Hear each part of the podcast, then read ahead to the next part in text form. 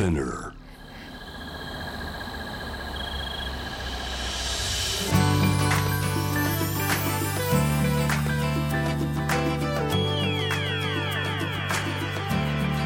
エネオス4 Hour Earth One by One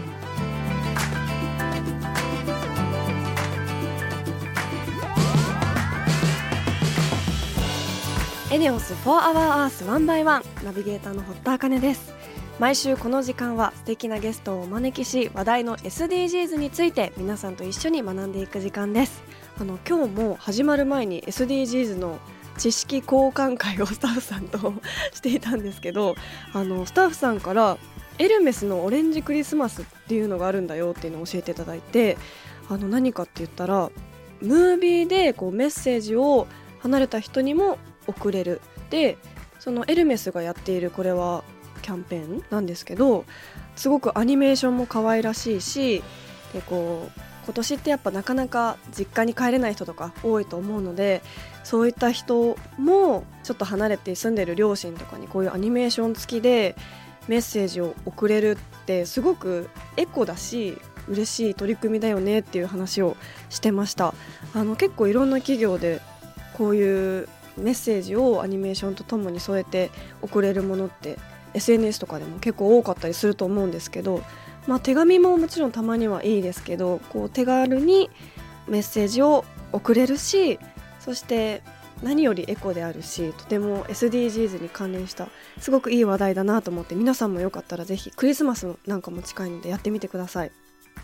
ということで本日も SDGs 学んでいきたいと思いますそんな地球の未来を考えるこの番組はエネオスの提供でお送りしますエネオスもアジアを代表するエネルギー企業として安定的なエネルギーの供給や低炭素循環型社会への貢献のため地球に優しい新時代のエネルギーに挑戦する事業活動を通して SDGs で目指す持続可能な社会の実現に貢献しています。かなりいろいろな活動をしているようなのでそのあたりも番組で紹介していきたいと思います。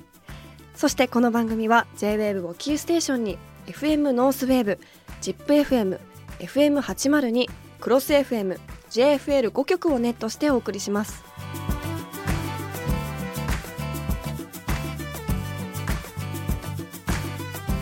エネオス4 Hour Earth One by One This program is brought to you by エネオス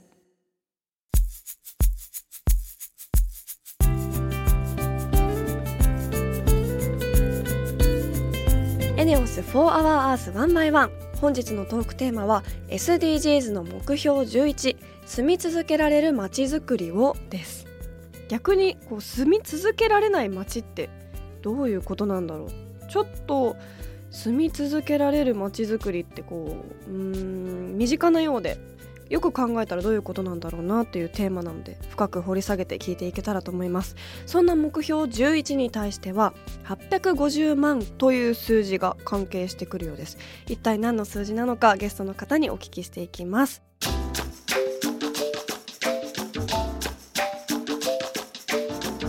エネオス4 Hour Earth 1 by 1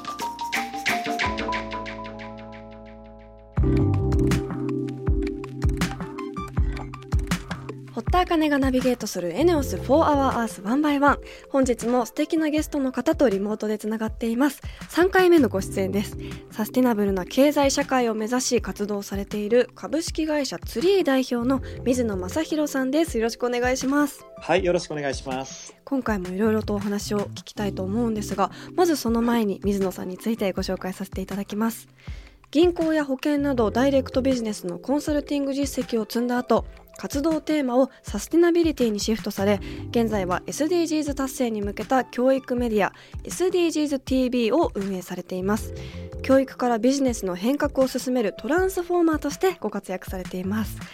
今日もいろいろとお話を教えていただきたいと思うんですがそもそも目標11住み続けられるまちづくりとはどういう目標なんでしょうか？これはですね、あの、まあ、世界中であの人口が増えていく中で、やっぱり都市に集中することが懸念されてまして、はい、あの、いかに安全で持続可能なという言葉がこの番組でもたくさん出てくると思いますけど、はい、今日は持続可能な都市及び人間の居住空間、これをどうやって実現するかといった目標です。そも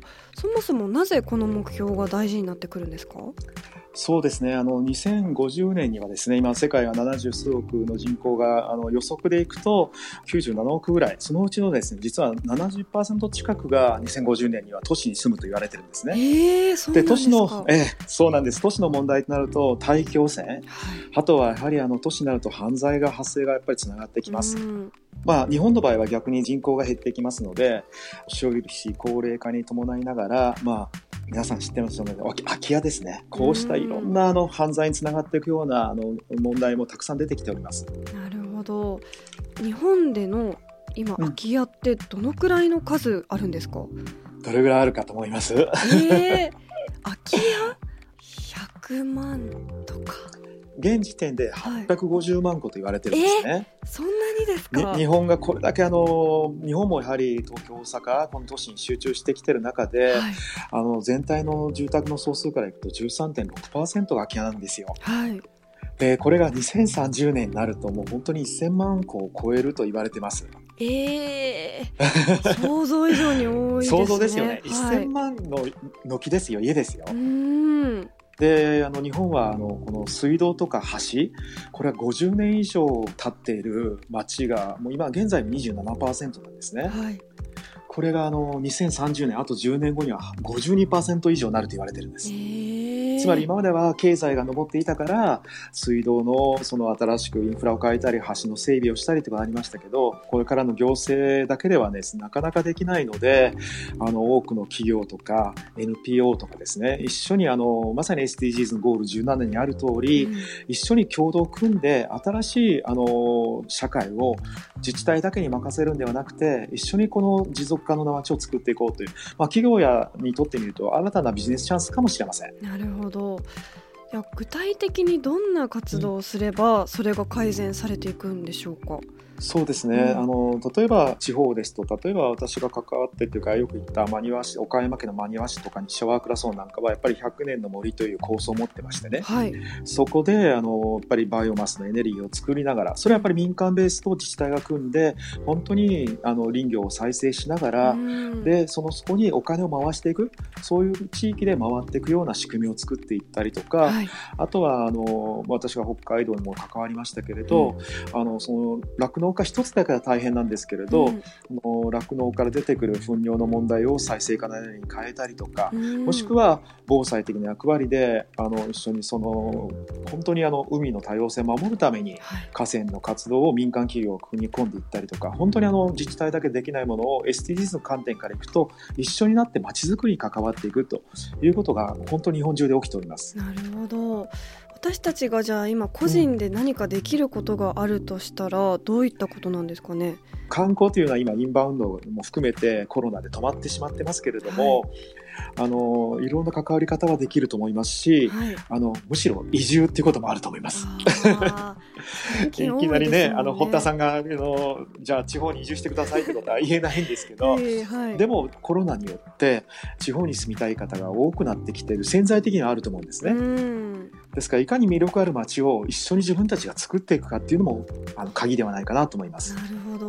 でもこう移住するってなるとお仕事についてちょっと不安が残るんですけど、はい、そういった面はどうなんですかね？はい、これもねあのコロナで直面して皆さんリモートワークが当たり前になりましたよね。うん、はい。だからあの国も含めて今ワーケーションって言葉聞いたことあります？あないです。あの実は働くこととバケーションワークとバケーションを一緒にした言葉で造語がワーケーションっていうんですね。でこれは地域に行ってあのいきなり移住しなくてもですね、うん、あのそれこそさっきの空き家じゃないんですけれど、はい、空いてる施設をリノベーションして、うん、移住した人が作ったところに行きながら半分そこで仕事して半分あの観光してみたいなね。そういう関係を作っていくところから第二のふるさとみたいなものが起きていくことによってあの地域のコミュニティとつながってそれがそこにお金を落とすということなので経済につながっていくそんなあの取り組んだのがあの SDGs あの未来都市っていうですねあの全国で今93の SDGs 未来都市があります。日本人の働くっていうその概念とはまた新しいものかもしれないですね。うんそうですね、うん、もう世界ではワーケーションはあのフロリダとかパリとか世界中が集まってそこで働くということがもう何年も前からあるんです。なるほど。これが実はゴールあの15とつながっていて、うん、えで最も大切なのは実は防災なんですね。防災。はい。えあのこの数年間あの保険の支払い額損害保険ですね、はい。これ実は世界で1位になったんですよ。去年記憶にある通り、はい、15号とか19号来ましたよね。うんはい、で世界の災害リスクっていくつだと思います？日本は。えっ、ー、と順位ですか？順位は。ええー。ね、10位以内に入ります？そうです、はい、災害リスクは世界第2位そして今あの気候変動リスクっていうことは世界で第3位と言われてるんですね。だから災害大国日本としてあの今言った空き家の問題とかいろいろあるんですけれど、インフラこれからどうやってその、まあ、熊本なんかは震災を生かしたまちづくりということを、うん、SDGs を起点に始めてるんですね。はい。ですからあの高齢化になると移動難民そして買い物難民もしかしたら災害難民と言われるこの何か地震が起きた時とか、去年のようにおおいわゆる大型台風が来た時に移動できなくて、お亡くなりになった方もたくさんいます、うん、ですからこうしたことを一緒になって本当にあの安心して暮らしてるができるというまちづくり、うん、これがまさにあの日本にとってもとても急務なゴールと言っても過言じゃないかもしれません。そうですねその防災に関しても今すぐこうコツコツ何かすることはできますけど今すぐにこう災害がなくなるか減らせるかって言ったらそういうわけじゃないですもんね。そうですね、はい。だからあの日本ってそのこれだけの台風だとかありながら地震も多い国ですよね。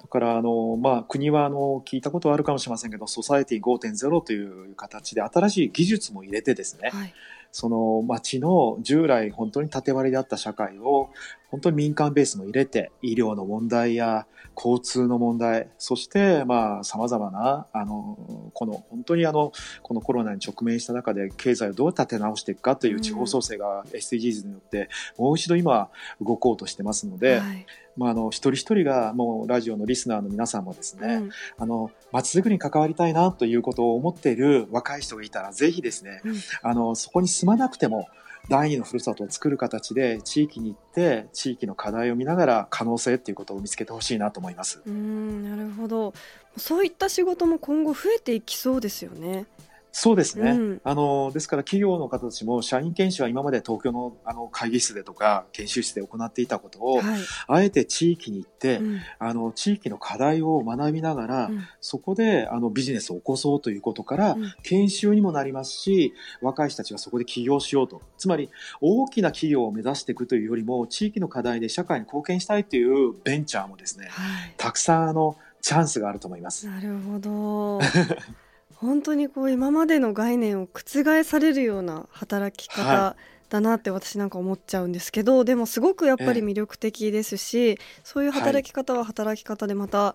あの人生の視野がすごく広がって素敵な生き方だなと思うのですごく、うん、素敵なお話聞けてありがたいです。あの、はい、去年もあの富山県ののののある高校でですねあのゴール11をテーマにした授業をやったんですけれど、うん、本当に高校生たちもあのゴール11に対しては結構関心があります。特に地方に行けば地方に行くほど関心が高いのが11、はい、12あの前回やらせていただいたゴールの12が一番高いんですけれど、うん、意外と地域ではまちづくりに関わりたいという中高生たくさんいるんですね。やっぱり自分の育ってきた地元を そうですね。より良くしたいって思う人はたくさんいますもんね。うん、そうですね、うん日本ってすごいあの四季もありますし、うん、あの緑もたくさんある森林面積が世界第3位という国でもあるので、はい、本当あの新しい森に近い暮らしをすることでも楽しいですし豊かさが大転換がポストコロナに向かってはあると思うんですね。はいでその可能性を SDGs ゴール11から少し見てみるとあの自分の働き方暮らし方っていうことがサステナブルにつながっていくんではないかなと思います。そうですね。なるほど。興味深いお話本当にありがとうございました。はい。本日のゲストは株式会社ツリー代表の水野正弘さんでした。ありがとうございます。ありがとうございました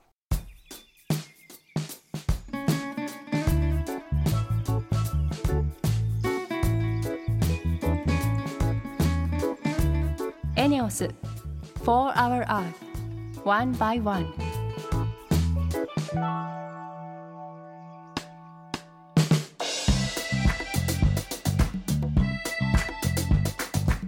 堀田茜がナビゲートするエネオス4 Hour Earth One by One それでは今週の堀田茜のエネオス SDGs 推進部。ありがとうございます。今週も部員の方が報告に来てくださいましたエネオスの人事部長君島さんですよろしくお願いいたしますよろしくお願いします。それでは簡単に自己紹介をお願いしますはい、エネオス人事部長の君島と申します。人事部は事業部門の活動を人材の面から支える部署です。うん人材の確保、育成、戦略的配置を通じて社員の能力を最大限に引き出し、事業の発展、拡大に貢献できるよう様々な取り組みを進めています。うんなかなか私も人事部の方とお会いする機会はなかったのですごく興味津々なんですが本日はどのような活動をご報告いただけるんですか？人事部の取り組みがどのように SDGs の目標につながっているかお話ししたいと思います。うん SDGs のどの目標につながってるんでしょ本日ご紹介したい SDGs の目標は目標5ジェンダー平等を実現しようです。うなるほど。教育健康経済政治の4分野で男女の格差を示するジェンダーギャップというものがありますが日本の順位は世界で121位。世界的に見て男女格差がとても大きいんですうんやはり日本の中ではまだまだ認識されていないのかなっていう話をいろんなところで聞きますけども目標の達成に向けて具体的に人事部ではどんな取り組みをされてるんですか？はい、えー当社では女性社員のさらなる活躍を進めるために人事制度の整備や職場風土の醸成に取り組んでいます。例えば SDGs の目標の5の5で意思決定の女性の参画が掲げられており当社では女性で役職についている社員の数を3年間で2倍とすることを目標として公表しています。あじゃあ今役職に就かれている女性の方結構多いんですかね？いやあのーまだですね、うんうん。えーっと全社員のうち女性は11%程度なんです。あそうなんですね、はい、これに対して管理職のうち女性が占める比率というのが3%ちょっとこれはあの非常に低い状態なんですね。うんでこれからはあの能力と意欲のある女性社員を積極的に登用していきたいというふうに考えています。うん会社として優秀な女性がより責任のある立場について自ら意思決定をするそういうことで、えー新しい視点がもたらされて組織がさらに活性化するというメリットも期待されます。うん女性本人のキャリアアップが組織の活性化につながるっていうことですよね女性にはどういった支援をされてるんでしょうか？はい、えー優秀な女性社員というのはあの当社にもたくさんいます、えー彼女たちの背中を押すためにも女性に対するキャリア支援を行っています、うん。一例を、えー紹介しますと当社では女性管理職役職者の育成のための取り組みとしてメンター制度というものを導入しています、えー当社の役員が女性社員を支援するメンターとなってうん。対象者との面談を通じて期待を伝えより幅広い視点を持って活動するためのアドバイスや意見交換を行うと、えーこうすることで女性社員自身がキャリアについて考える機会を、えーさらに増やそうということを考えています。うん。また、えー女性が順調にキャリアを形成していくためには男性側の意識改革もとても重要です、えー各種セミナーなどを通じて全社で女性の活躍推進について啓発活動を行っているところです。あの先ほど全社に占める女性社員の割合が11%というお話がありましたが女性社員が少ないのはそもそもなぜなんでしょうか？そうですね。あの当社の場合、えー本社支店、えーこういった場所においては、えー新入社員ここ数年半数以上が女性社員です。えー、そうなんですか、はい、ですから、えーこういった部署では女性社員はどんどん増えていくということを想定しています、うん。一方で製油所製造所といった、えー職場では女性社員がとても少ない状況にあります、うん。えーそこでプロジェクトを立ち上げて集中的に取り組んでいます。SDGs の目標のうち ICT などの技術活用にも関連しますけども例えば力作業である製造職場のバルブ回しなども機械による自動化を進めて男女関係なく作業ができるよう整備を進めています。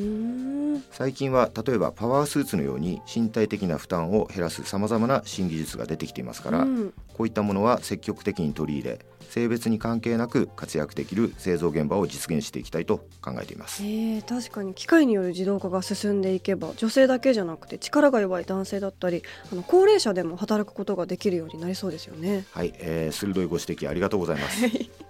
女性活躍の推進という切り口で働き方を見直す。こういうことは女性に限らず多くの社員の働く環境を改善することにつながると思っています、うんそういう意味ではこれからは性別の違いだけに注目するのではなくさまざまな属性の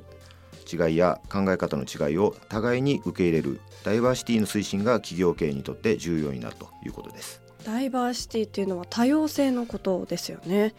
あのもっと聞きたいんですが残念ながらもうお時間が来てしまったようです。あの続きも来週また来ていただけるということでまたご報告よろしくお願いいたします。君島さん来週もお願いいたします。本日はありがとうございました、はい、ありがとうございましたエネオス For Our Earth One by One.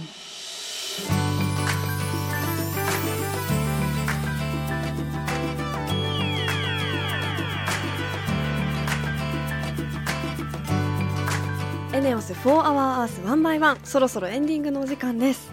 えー、今日は水野さんのお話をお聞きしてあの私は東京出身なのでなかなか地方の地域の移住っていうのは考えたことがなかったんですけど今後あのワーケーションっていう言葉もあるくらいこういろいろ民間の人と自治体がこう協力していったらいろんな新しい形の都市ができるんだろうなと思うとすごく興味が湧きましたしあの以前なんか番組の収録で小学校を改装してあのいろんな会社がこう自由に働けるような会社にしたっていうところにお邪魔したことがあってなんかそれを思い出しながらああれもワーケーションの一部だったのかななんて思って聞いていました。あの本当に今後そうですねこれを聞いてる皆さんも自分の地元でこう穏やかに働ける社会がそんな未来が来てほしいななんて改めて強く思いました。来週のテーマは目標13気候変動に具体的な対策をです。リスナーの皆さん聞きたいことがあればぜひメールしてください。もちろん堀田茜のエネオス SDGs 推進部も忘れずに。そして番組ツイッターもあります。ぜひ番組名を検索して「4HourEarth」の頭文字「ハッシュタグ #FOE813」をつけてあなたが行っている SDGs 活動報告などどんどんつぶやいてくださいね。それではまた来週のこの時間にお会いしましょう。ここまでのお相手は堀田茜でした。